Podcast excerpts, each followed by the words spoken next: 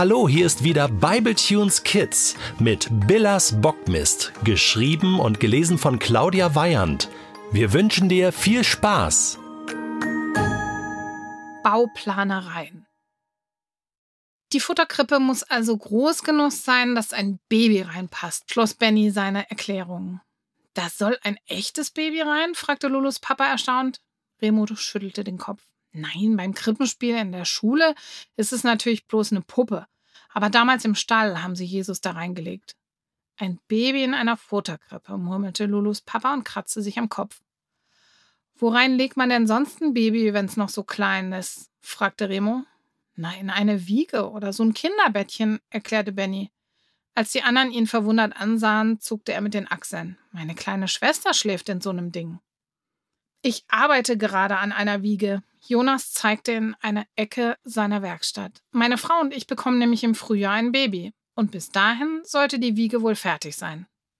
Schade, dass euer Baby nicht früher kommt, sagte Lulu. Jonas runzelte die Stirn. Wieso? Na, sonst könnte es gleich beim Krippenspiel mitmachen. Dann hätten wir nicht nur eine tolle Krippe, sondern auch ein echtes Baby. Das wäre doch genial, oder?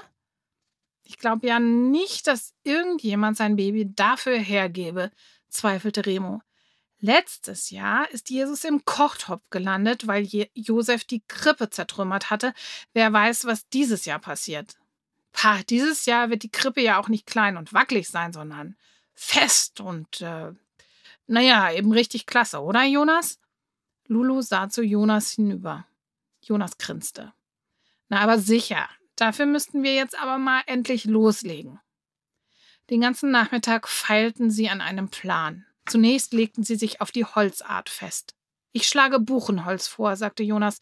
Das ist schön stabil und euer Josef wird die Krippe garantiert nicht mit einem einzigen Stolperer zerlegen können.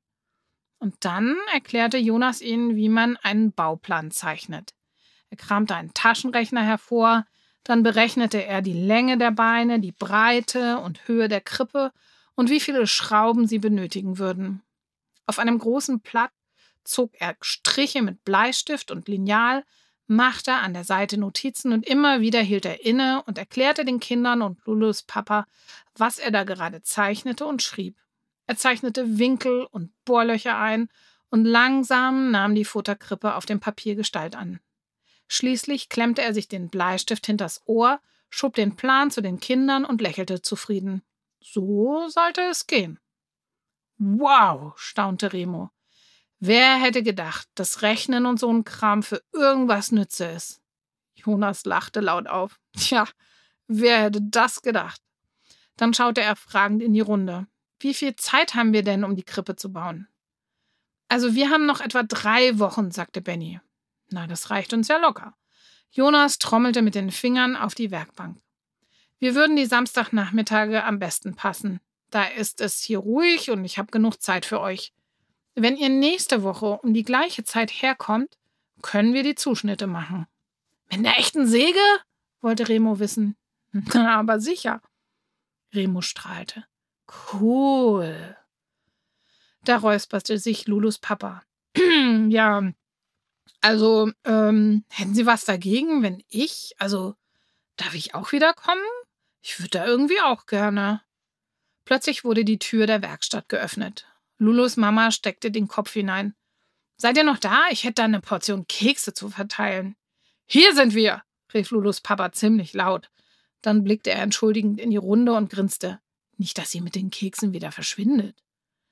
Wir sind schon fertig, rief Lulu ihrer Mutter zu und deutete auf den Bauplan.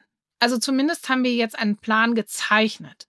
Naja, Jonas hat ihn gezeichnet. Lulus Mama trat ein. Sie legte eine große Dose auf die Werkbank, knöpfte ihren Mantel auf und studierte dabei mit zusammengezogenen Brauen den Bauplan. Meine Güte, das sieht ja so kompliziert aus, als würdet ihr ein Haus bauen. Ist doch total easy, versicherte Remo lässig. Aber man braucht halt Mathe und so. Und so. Ich verstehe. Lulus Mama legte den Mantel über die Werkbank, griff zur Keksdose und öffnete den Deckel. Ein köstlicher Duft breitete sich in der Werkstatt aus. Braucht jemand ein Plätzchen und so? Jonas sah zu Lulus Papa hinüber. Um auf ihre Frage zurückzukommen, Sie können natürlich gerne nächste Woche wiederkommen. Dann deutet er auf die Dose. Aber Ihre Frau, Ihre Frau sollte unbedingt auch wieder mit dabei sein.